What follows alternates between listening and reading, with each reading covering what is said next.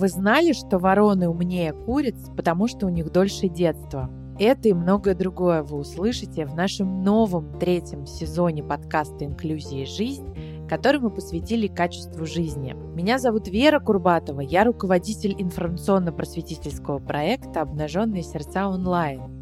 Про основные составляющие качества нашей жизни я буду говорить с экспертами фонда «Обнаженные сердца», детским неврологом Святославом Добней и клиническим психологом Татьяной Морозовой. Сегодня предлагаю начать с очень важной темы, э, тема сна и насколько сон влияет на качество жизни. Давайте тогда с самого начала. Таня Слава, сон влияет на нашу жизнь?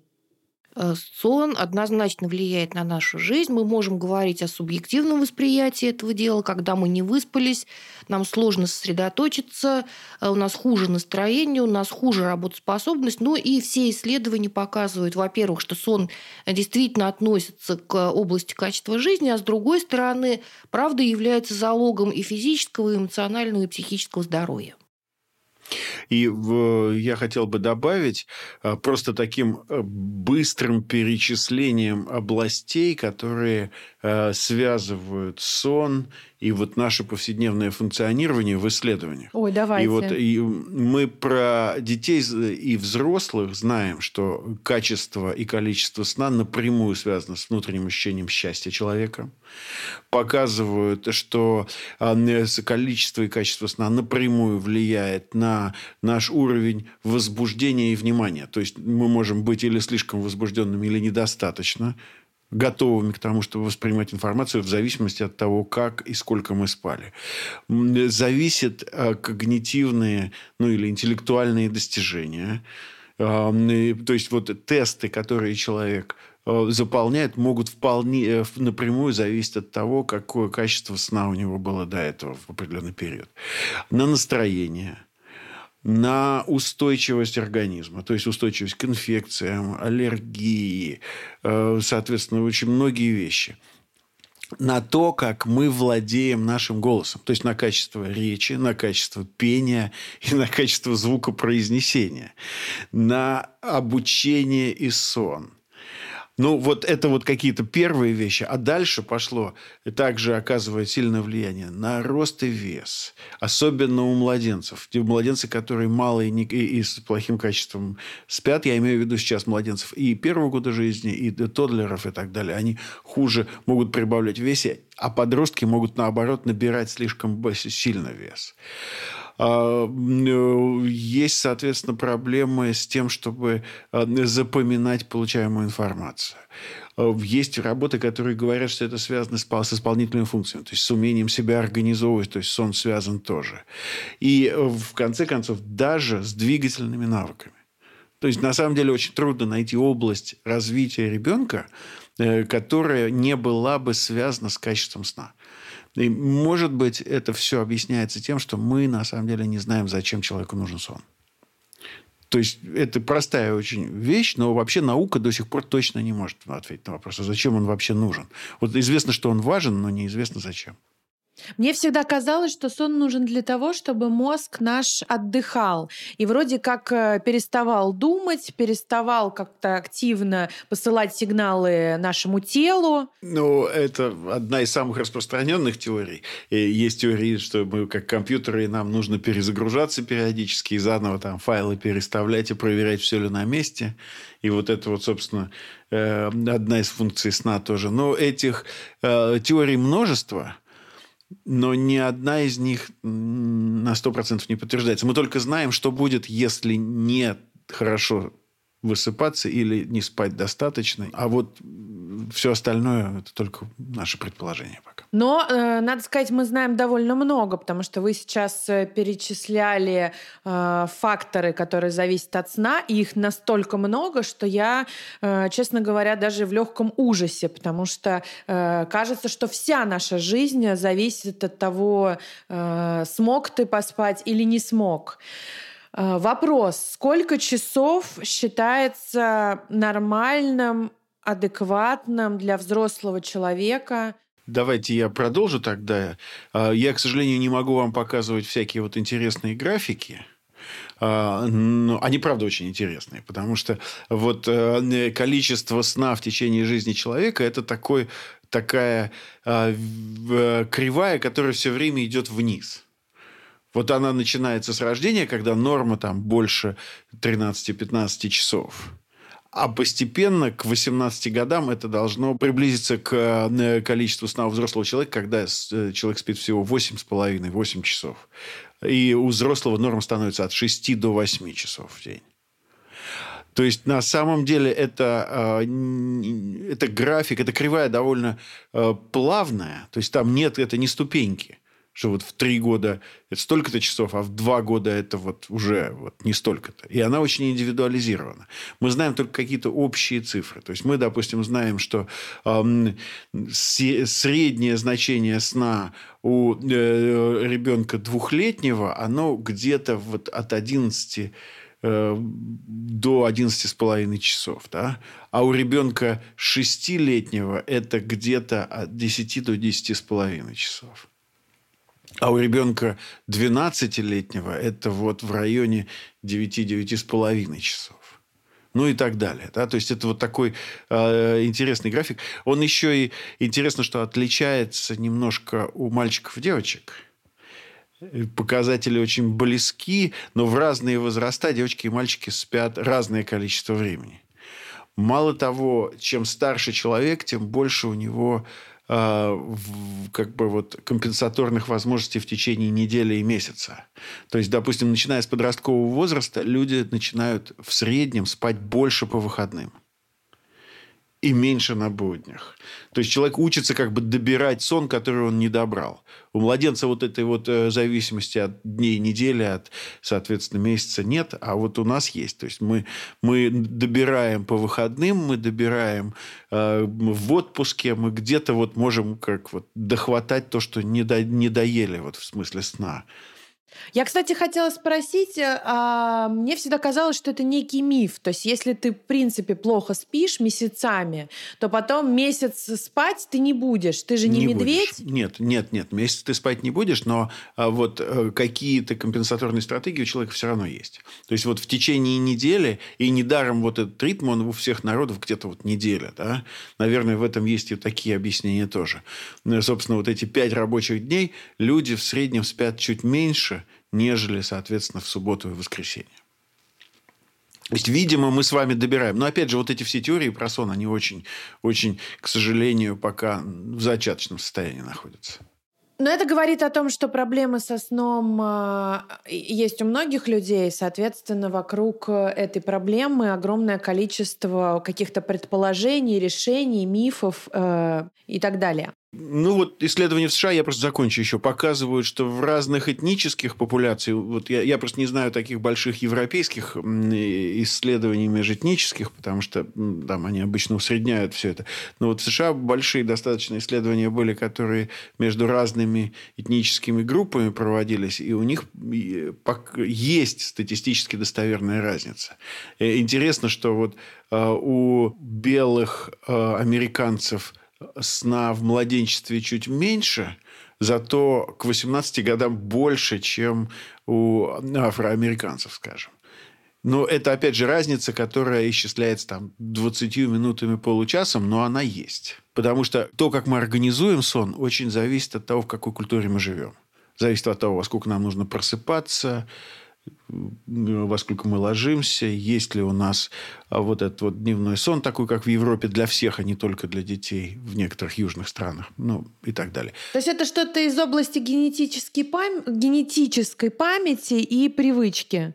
Наверное, это все-таки влияние культуры, потому что действительно в разных культурах э, и к детям немножко по-разному относятся, и э, кто-то э, раньше ложится, кто-то позже ложится, кто-то обязательно спит днем, да, вот типа сиеста в жарких европейских странах.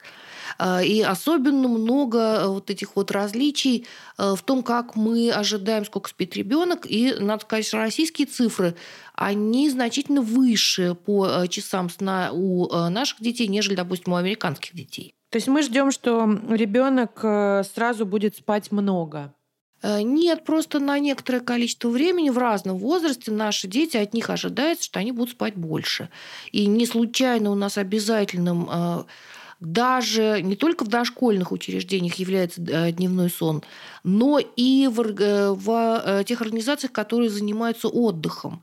Например, подростки в лагере летнем тоже ожидают, что они должны спать. Да. Ну, вот тут я, конечно, поспорила бы. Мне всегда казалось, что это как раз индивидуальная потребность организма днем пойти спать.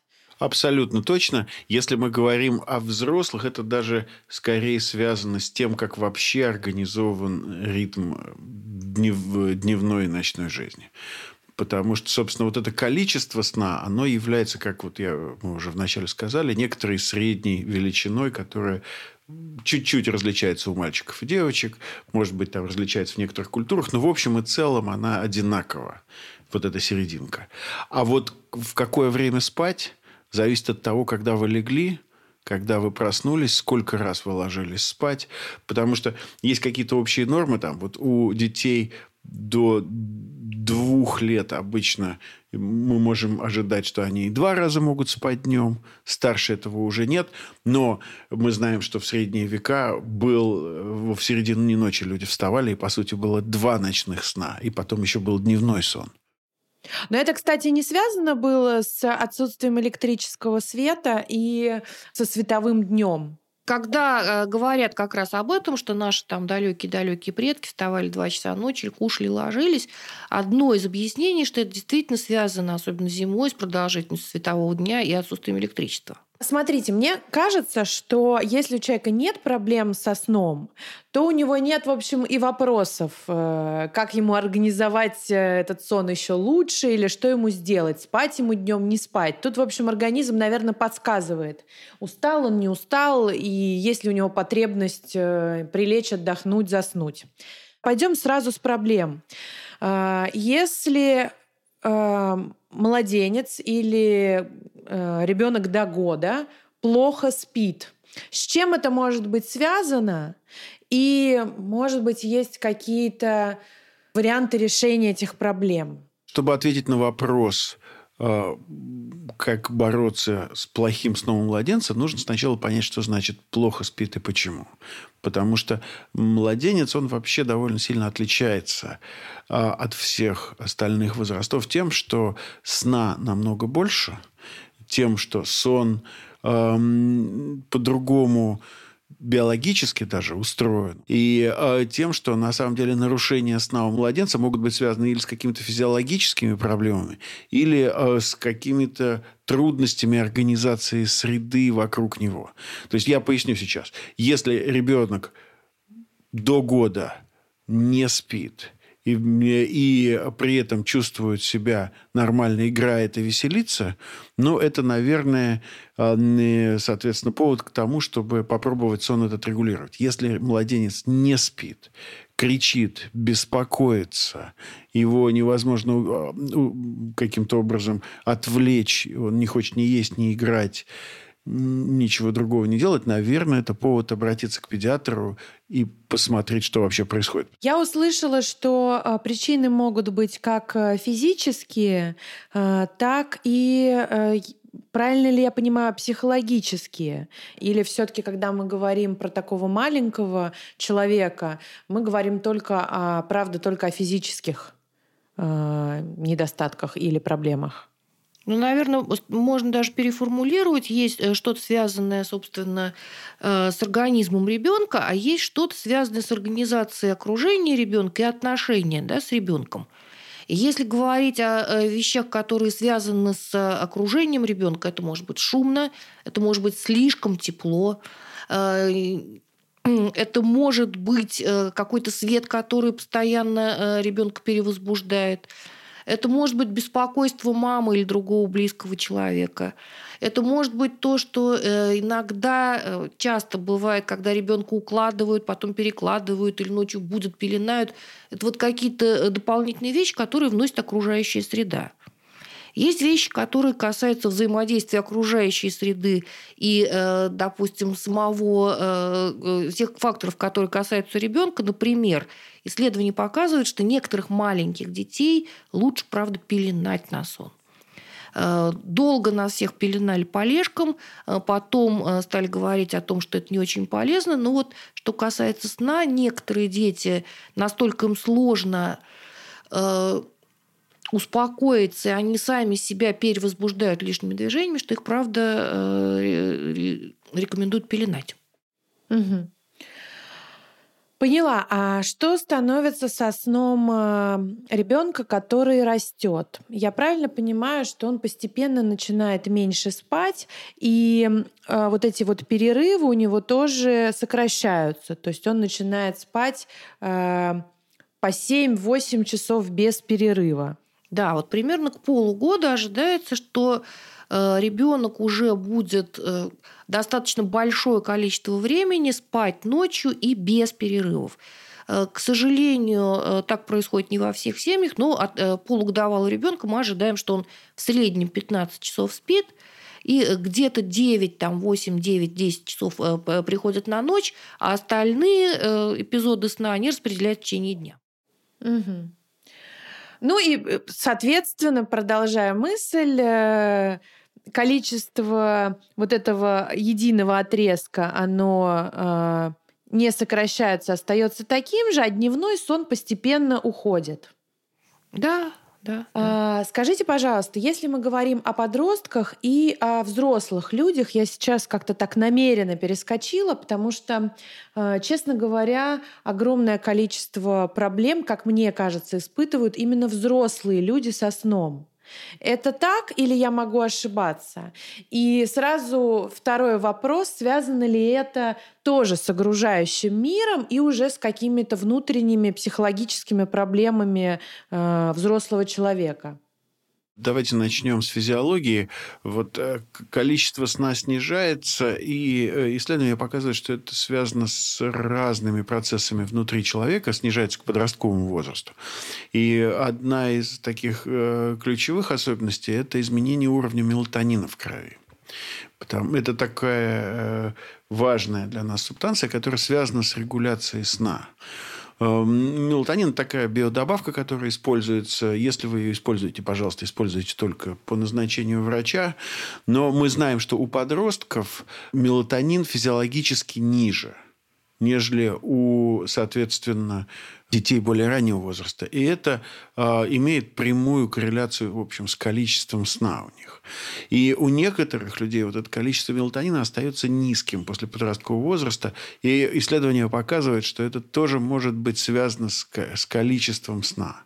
И в некоторых случаях вот введение вот такой, таких биодобавок в рацион, оно помогает отрегулировать, в частности, сон у взрослых людей. А можно сразу вопрос, можно ли сдать анализ на мелатонин?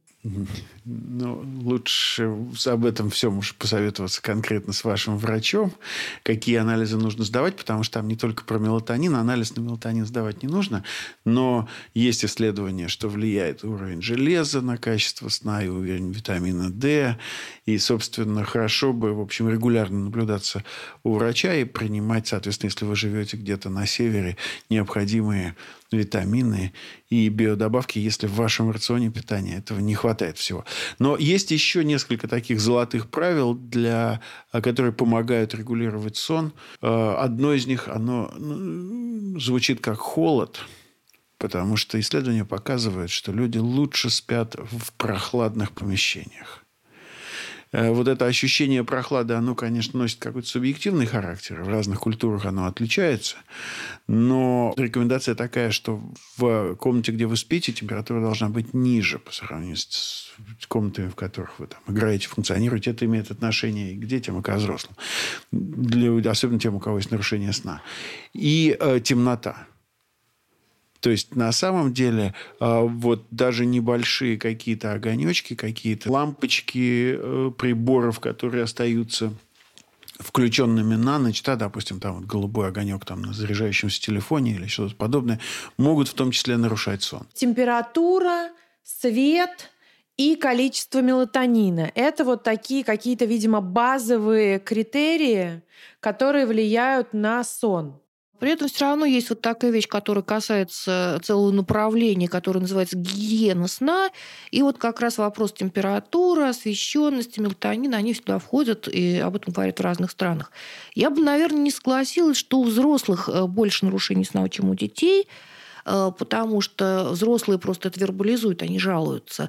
А про детей, опять же, взрослые говорят, и если говорить про цифры про детей, то э, у детей первого года жизни до 45% родителей обращают внимание на э, трудности со сном. А у детей второго-третьего года жизни это может встречаться еще чаще, э, в том числе из-за особенностей эмоционального созревания ребенка, который может э, упорно требовать, чтобы все было как он хочет, и просто не ложиться спать. Ну вот мы с вами озвучили три таких общих критерия для всех, наверное, да, температура, свет, мелатонин.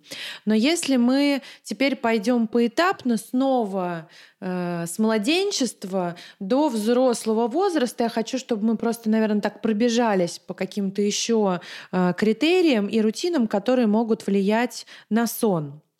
Что может помешать э, ребенку э, заснуть и спать долго, глубоко. И, кстати говоря, вот в этом же вопросе содержится еще один вопрос, который я вам не задала. Э, всегда ли хороший сон – это глубокий сон, когда ты проваливаешься и спишь условно как мертвый? Или это миф? И есть какие-то фазы, и не обязательно зацикливаться именно на глубине сна? Вот, э, Вера, мы с вами как-то совсем не обсудили, а что значит хорошо спать в самом начале. Может быть, это вообще важный э, такой вопрос, потому что вряд ли нам нужно глубоко погружаться в какие-то физиологические фазы сна, потому что человек, который, собственно, высыпается, он об этом не очень задумывается. А вот э, что нас может беспокоить у наших детей, если мы видим, что что-то происходит во сне, вот это вот, собственно, отдельный вопрос. Потому что проблемы могут быть самого разного характера. Бывает, что дети не могут уснуть, бывает, что они слишком рано просыпаются, бывает, что они просыпаются по э, ночам, бывает, что просыпаются с криком и рассказывают о каких-то кошмарах, которые их преследуют, бывает, что э, у нас возникает так называемый синдром беспокойных ног, который нуждается в дополнительном обследовании. И бывают другие какие-то проксизмальные состояния, которые в том числе требуют проведения энцефалографии, исключения эпилептических приступов и так далее. То есть во, во время сна может происходить много разного. И дело не только в фазах сна. И когда а, ребенок просыпается, и с ним что-то происходит, это происходит как-то вот регулярно и пугающе, ну, в общем, надо обязательно обращаться к врачу. А что такое синдром беспокойных ног? Если очень просто, это неврологическое заболевание или состояние, когда человек чувствует сильный дискомфорт в нижних конечностях, э, которые появляются, когда э, человек не ходит, а лежит, и это вынуждает его совершать какие-то движения, что приводит к тому, что ему не уснуть. Вот, наверное, самое простое да, объяснение. И некоторые дети не могут это сформулировать, особенно маленькие дети, и не могут, собственно, об этом рассказать, поэтому это требует дополнительной диагностики. Но э, кроме синдрома беспокойных ног, со сном могут происходить разные другие довольно серьезные вещи, и самые серьезные из них это вот э, эпилептические пароксизмы во сне. То, о чем вы говорите, это прям такие серьезные какие-то признаки э, того, что с ребенком что-то не то, э, может быть, неврологического характера. И я, конечно, надеюсь, что в таких случаях родители тут же обращаются к педиатру или к каким-то специалистам. Да-да-да, мы просто и хотели, чтобы вот э, наш такой общий разговор не, э, не привел к тому, что любую проблему люди будут пытаться решить только какими-то просто вот психологическими и педагогическими методами. Со сном не нужно бояться обращаться к педиатру и неврологу. Э, при этом есть вещи из области как раз вот гигиены сна, которые некоторые родители не знают, и они, возможно, помогут кому-то справиться с трудностями. Вот, я как раз думаю, что наш эпизод именно про это, про какие-то базовые э, вещи и критерии, э, на которые просто родитель ну, должен обратить внимание или может обратить внимание, если есть какие-то проблемы, но не обязательно сразу обращаться к врачу. Все-таки, э, когда мы видим ребенка, который плохо развивается, э, не набирает навыки, выглядит раздраженным, усталым, действительно не так спит, то это все-таки к врачу. Э, гигиена сна – это некоторое количество подходов, которые могут помочь в общем, вне тяжелых ситуациях, которые имеет смысл попробовать. И я, наверное, хотела бы начать здесь говорить о такой штуке, которая называется ассоциации сна – Давайте себя представим, мы с вами засыпаем, рядом с нами э, наш партнер, наш любимый человек, мы просыпаемся ночью, а его рядом нет. Что вы будете делать? Э, чаще всего мы э, просыпаемся, пытаемся найти его, куда пошел, на кухню, в другую комнату, где что с ним случилось, все ли с ним хорошо. И это вполне понятно. Да? А, при этом что происходит часто э, с маленькими детьми? Их укладывают в кровать вместе с родителем, а потом тихонечко переносят либо в другую кровать, либо в другую комнату. И э, то, что делает ребенок, когда он просыпается в другом месте э, с, в общем, другими вещами, которые окружают, и отсутствием родителя, ребенок просыпается, он пугается, он начинает бежать. И в данном случае лучше все-таки сохранять эти ассоциации сна. Либо э, мы смирились с тем, что ребенок спит в родительской постели, либо ребенок должен засыпать в своей кроватке. Какие еще критерии могут влиять? А, еще одна вещь, которая мешает спать многим детям – многие родители, но начиная туалетный тренинг, начинают будить э, ребенка и пытаться держать. Но ребенка старше года, обычно с года, с полутора, где-то часов 12 перед тем, как родители сами ложатся, они его будут, держат над горшком, э, ожидая таким образом, что они улучшат его туалетный тренинг. Все-таки не стоит будить детей ночью для того, чтобы поддержать их над горшком. То есть лучше все-таки памперсы, и пусть ребенок уж сам просыпается, когда ему захочется. Но исследования показывают, что ребенок может контролировать мочеиспускание по ночам обычно в возрасте после двух с половиной, а то и трех с половиной лет. А как, например, влияет теплое питье перед сном или еда перед сном? Если мы говорим пока вот о маленьких детях. А почему именно теплое? Видите, у меня уже есть какие-то установки. Еду и сон хорошо бы все-таки разделять. У нас должна быть рутина засыпания, которая может включать какой-то перекус или питье, или небольшую еду перед сном. Но это не связано с процессом засыпания. А мы можем приучить э, человека засыпать как угодно. С соской во рту, с бутылкой в руках, с зайцем в обнимку – отвернувшись к стене, с руками под подушкой. Я не знаю, у каждого свой опыт того, как, в общем, пытались приучить засыпать с чем-то а, а, таким вот обязательным. И, э, в общем, люди такие пластичные существа, их можно заставить делать все, что угодно. Поэтому можем научить человека засыпать с бутылочкой в том числе. Нужно ли это ребенку? Скорее всего, нет. Скорее всего, нам нужно подумать о том, когда ребенок ест, а когда ребенок спит, и, собственно, разделить эти две истории.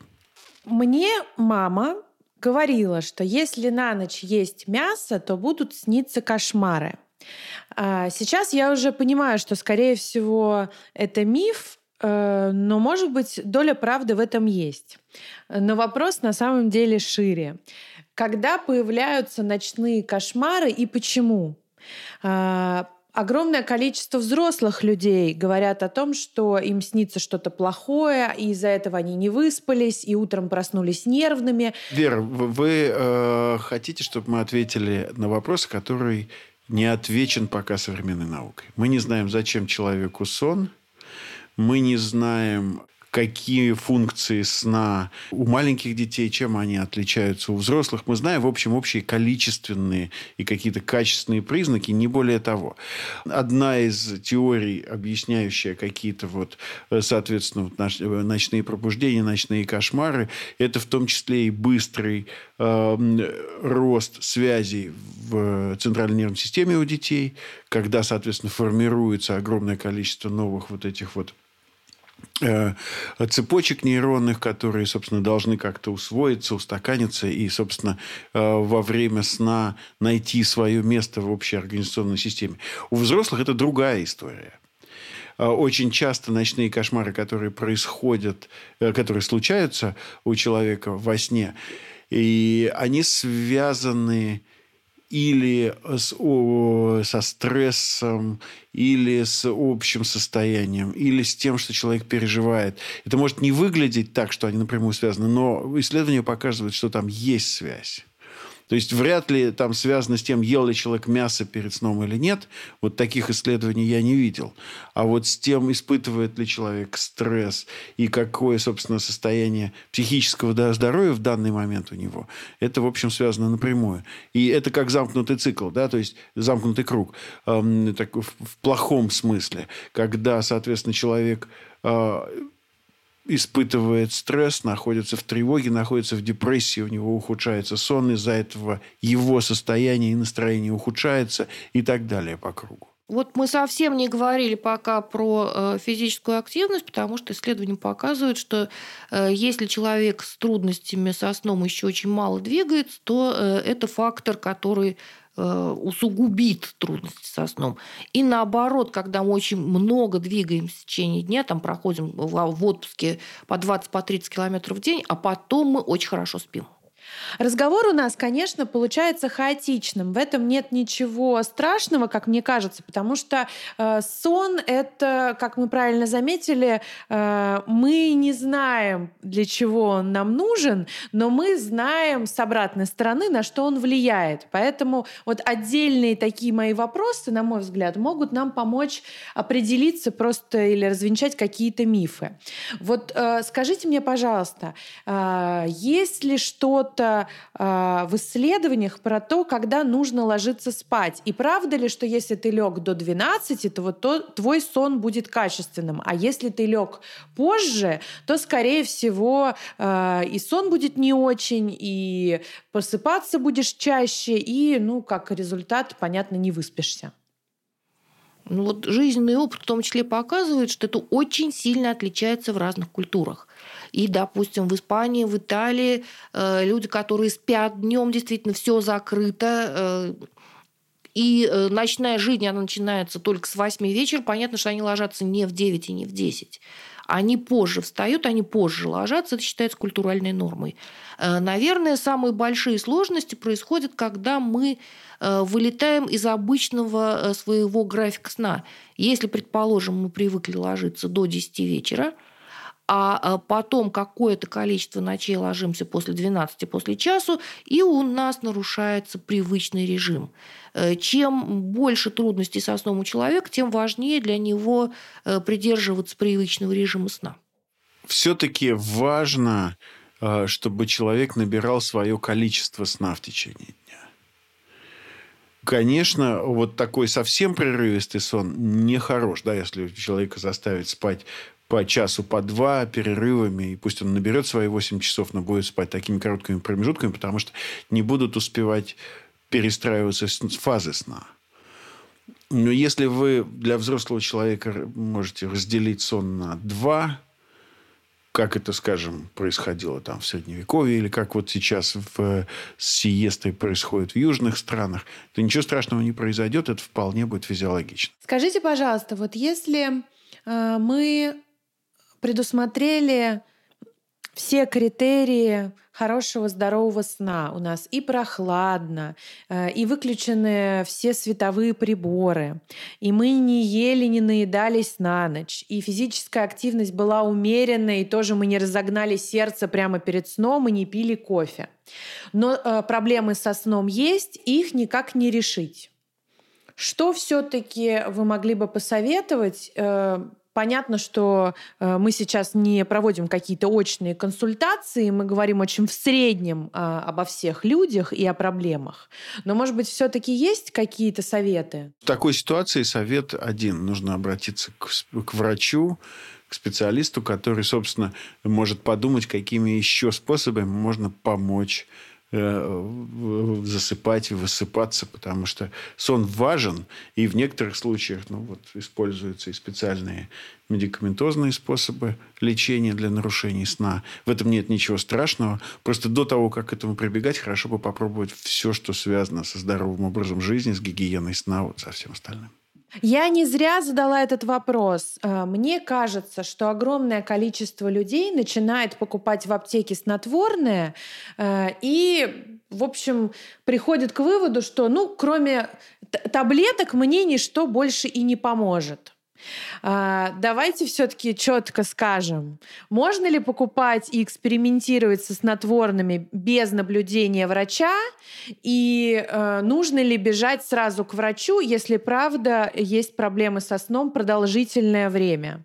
И мы сейчас говорим о взрослых или о детях? Или... Ну, я надеюсь, что детям никто снотворное не дает. Да, просто вот это меня, да, я, я уж испугался, что мы уехали. Мы все-таки про взрослых, да, мы про взрослых. Я хочу все-таки уточнить, э, что настоящие снотворные препараты никто без рецепта, слава богу, не продаст. И, э, собственно, и, к счастью, вот так бездумно, ну, в большинстве случаев их просто принимать люди не смогут, потому что э, принимать любые препараты просто потому, что вам кажется, что они вам нужны, довольно странно и опасно. Поэтому э, попробуйте, в общем, если у вас нет пока желания обращаться или возможности обращаться к врачу, э, попробуйте сначала все-таки наладить все, что вокруг сна посмотреть вот, температуру, посмотреть, насколько у вас плотные шторы, посмотреть на то, что вы едите, на вашу физическую нагрузку, на то, когда вы ложитесь спать, ну и так далее. И, может быть, вот это поможет. Если нет, тогда все-таки за любыми другими более серьезными вмешательствами, в том числе и медикаментозными, ну, нужно обращаться к врачу. Скажите мне, пожалуйста, как называется этот специалист? Кому все-таки идти? Сразу бежать к сомнологу? Наверное, нет. Нет, все-таки, наверное, сначала к семейному врачу или к терапевту, который сориентирует, с чем это может быть связано. Таня, скажите, пожалуйста, есть ли что-то еще из гигиены сна, э, о чем мы не сказали? Ну вот э, мы много о чем поговорили, при этом много о чем не говорили.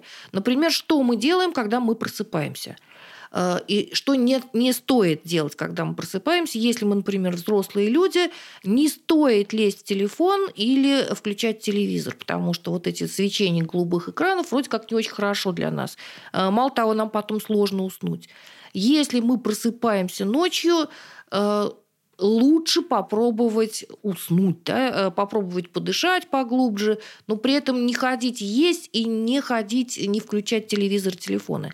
Э, похожие вещи обычно говорят про маленьких детей, потому что если ребенок просыпается, мы включаем свет, э, даем ему игрушки, даем ему э, любимую еду, то, в общем, мы таким образом формируем привычку, чтобы он просыпался по ночам, ел, пил и развлекался. Мы с вами э, и в прошлом сезоне, и в целом, когда говорим о развитии ребенка, и э, в том числе э, ребенка с особенностями развития, мы говорим о том, как важно соблюдать рутину. Ну вот, не знаю, это как почистить зубы утром и почистить зубы вечером. Есть ли какие-то такие рутины, которые могут помочь приготовиться ко сну и, в общем, заснуть крепко и надолго? Очень хорошо, когда такие рутины есть. Рутины действительно, они снижают тревогу, они требуют меньше энергии, они предсказуемые, им, им проще следовать. И могут следовать разные люди, которые укладывают ребенка. Сегодня мама, завтра папа. Э, ребенку будет проще. И поэтому очень здорово, чтобы каждая семья в зависимости от своих особенностей формировала свою рутину. В чем она может состоять? Э, за какое время э, перед сном мы прекращаем активные игры, компьютер или что-то еще? Э, какие успокаивающие игры или активности у нас могут быть за определенное время до сна? Мы можем пазл пособирать вместе, мы можем книжку почитать вместе и так далее. Будет ли в эту процедуру, нашу рутину входить то, что мы принимаем ванну перед сном? Для некоторых детей это очень хорошо, а некоторых детей это э, перевозбуждает, поэтому это, в общем, э, вопрос родителей. Э, что потом происходит? Ребенок должен знать эти шаги. Зубы, пижама, одеяло, сказка. Или перекус, зубы, пижама, э, песенка, опять же, одеяло и так далее. И любимая игрушка. Любимая игрушка. И есть дети, которым очень нравится спать с игрушкой. Есть дети, которые в кровать свою тащат просто э, целый зоопарк, там и медведи, и зайцы и так далее. А есть дети, которые не очень любят э, спать с любимой игрушкой, но им важно определенная одеялка или подушка. Угу. Скажите, пожалуйста, а ничего страшного, если у взрослого тоже такие рутины есть? И насколько э, э, важно их соблюдать и не бояться, что ты впадаешь в детство? Все, что не мешает функционировать, соответственно, если оно помогает, то это хорошо. И у нас у всех есть рутины и утром, и вечером. И когда рутина нарушается, то мы начинаем чувствовать себя в меньшей степени в безопасности. Угу. То есть тут тоже такой тонкий баланс. Мы не должны быть в заложниках у нашей рутины, но если рутина нам помогает, и мы знаем, что мы ее сможем э, выполнять каждый день, э, и нам ничто не помешает, то это хорошо. То это хорошо. Если она не мешает другим, не приносит никакого вреда, опасности другим людям, то, то и хорошо. Например, включать музыку в 11 вечера. Угу, чтобы оно орало и гремело вообще весь дом. Еще вещь, про которую мы не говорили, это э, как выглядит наше одеяло. Э, потому что, э, в принципе, более тяжелое одеяло – это неплохо для многих людей, они чувствуют себя в большей степени безопасности. Но здесь возникают вопросы с утяжеленными одеялами. Это совершенно другая история. Это действительно специальные одеяла, в которых там вшиты металлические нити, они могут доходить до 30 килограммов. Вот с этим надо все-таки быть поосторожнее. Никакой научной доказанной пользы от них нет. Вот такие специально О, утяжеленные. Вот когда туда прям какие-то металлические элементы встраивают, это вот это опасная достаточно история. Ни в коем случае под ними нельзя спать. Скажите мне, пожалуйста, э, в некоторых э, фильмах ужаса, да, может быть, и не ужаса, показываются люди, которые ночью встают, куда-то идут, даже садятся за руль э, или совершают убийство. Я говорю про лунатизм. Насколько он опасен, насколько он распространен и что это вообще такое?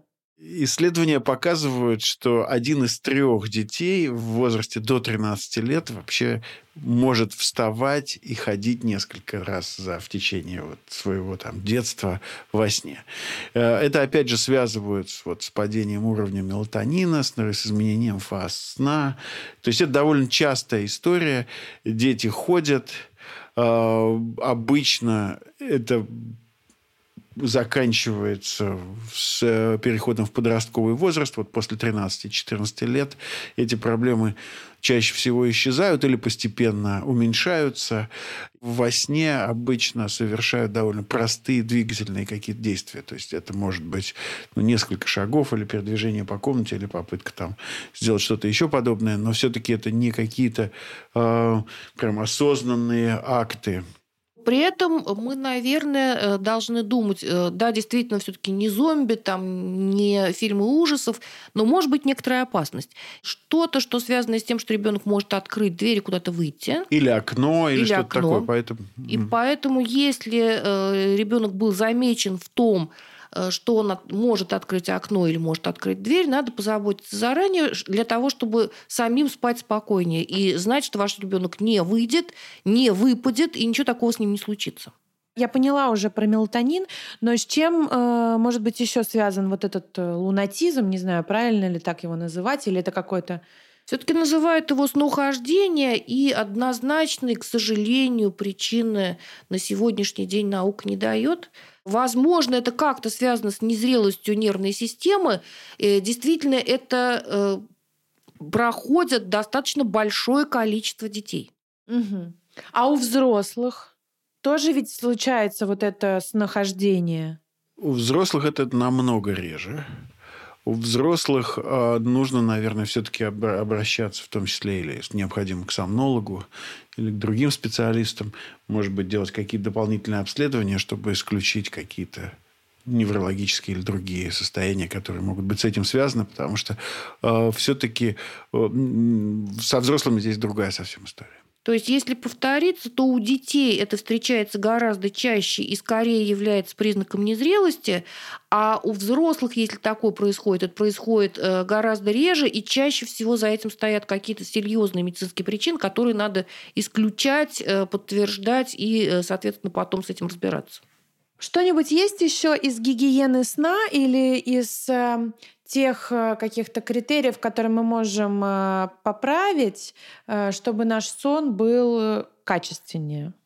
Мы совсем не говорили про дневной сон у детей.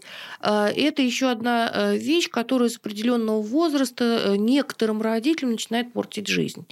Э, мы говорили в самом начале, что э, в России несколько другие представления по количеству сна, э, сколько должен спать ребенок определенного возраста.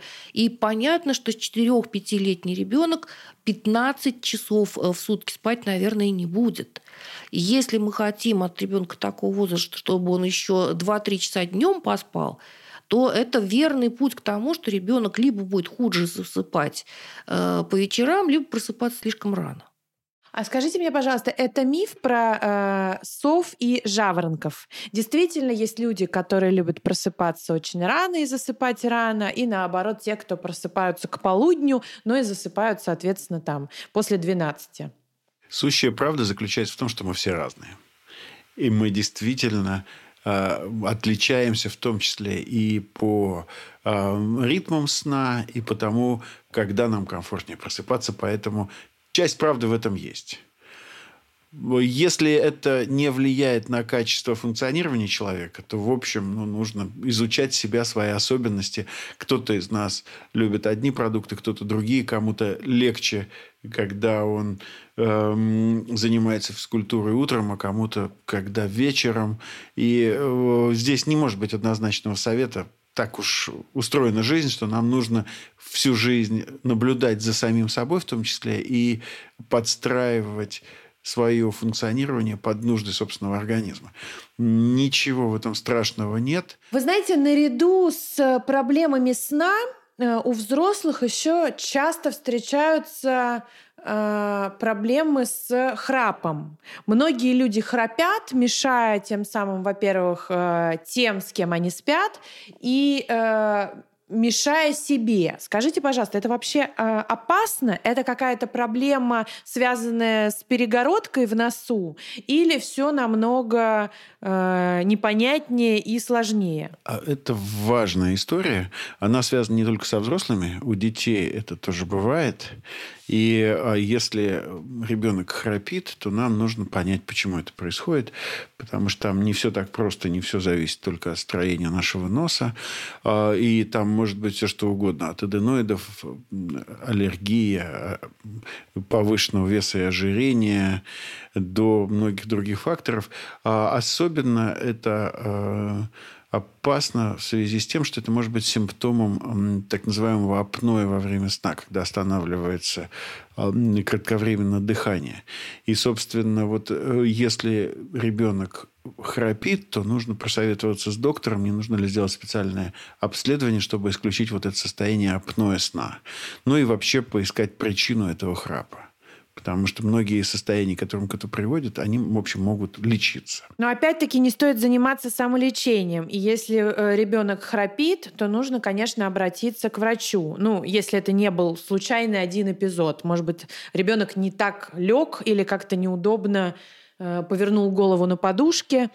Э, ну и в случае со взрослыми, я так понимаю, что ровно то же самое. Статистически самая частая причина – это э, ожирение, на втором месте – это, соответственно, курение. Да, потому что мне кажется, что взрослые люди, особенно мужчины в плацкартных вагонах, э, в принципе не считают, что это проблема. Поэтому мне казалось, что это какая-то данность. Некоторые мужчины после какого-то возраста начинают храпеть, и это нормально. Вот э, хоть ну вот я, я верю, вас э, на секунду перебью, чтобы ваши гендерные стереотипы как-то развеять. Это не чисто мужская проблема. Может быть, мужчины это и делают в плацкартных вагонах чаще, но, в общем, э, подобные трудности могут быть и у женщин. И это я бы не стал переводить только в оценочно-этические какие-то вещи, потому что это может быть серьезной медицинской проблемой, и человеку может быть нужна помощь. Поэтому, если он храпит, его бесполезно за это ругать. Скорее нужно настроить на то, что он должен постараться подумать о своем здоровье и обратиться, возможно, к врачу. Давайте уже завершать. Э, тема огромная. Я не знаю, я каждый раз это говорю. Каждый раз мне кажется, что мы будем говорить 15-20 минут. Вместо этого мы говорим час и на самом деле даже не можем остановиться. Таня, Слава, спасибо вам большое. Я очень рада, что мы начали такой важный сезон про качество жизни и начали сразу с такой глобальной и сложной э, темы, как сон. До встречи в следующем эпизоде. Спасибо. Спасибо.